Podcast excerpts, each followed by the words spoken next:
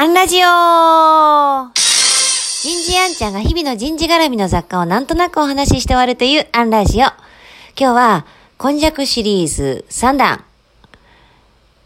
スタートは、オートネリ。こんなテーマでお話ししてみようと思います。えー今日明日は実は、えーオンラインデーではありますけれども、えーあるお会社の新人フォロー研修を担当させていただいています。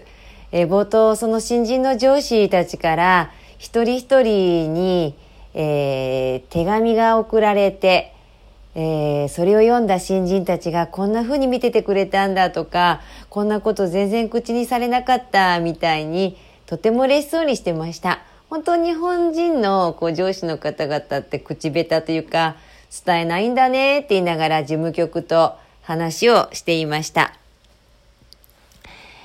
日本書紀漢の第29にこんなくだりがあります。御事乗りして曰く、言ったのは天武天皇です。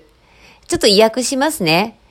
初めて官職に就く者は、まず大利練り、そしてその後にその才能を見定めて、正式配属せよ。また、婦女は未婚既婚年齢を問わず、奉仕したいという気持ちがある者には許可する。婦女の選考は、一般男子の場合に順ぜよ。昨日出てきた律令の効果量より遡ること約30年前。これは天武天皇が中央で働く漢字を前に出身法、まあ、えっと、初めてこう関東に着く場合のルールっていうんですかね、の命を下す場面です。当時、肝心、社会人の出発点は一般的にはトネリからでした。そもそもトネリっていう言葉には見習いというニュアンスがあります。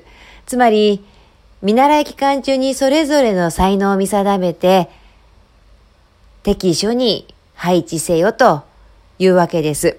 まあ、いわばトネリは古代の新人養成機関機関とでも言えるでしょうか？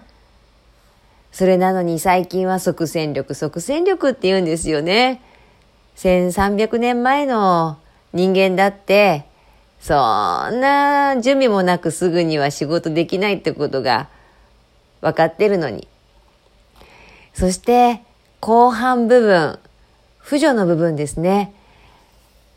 あのくだりなんて、もうまさに男女雇用機会均等法、古今法を読んでるような気になるのは、私だけではないと思います。今日はここまで。次回もお楽しみに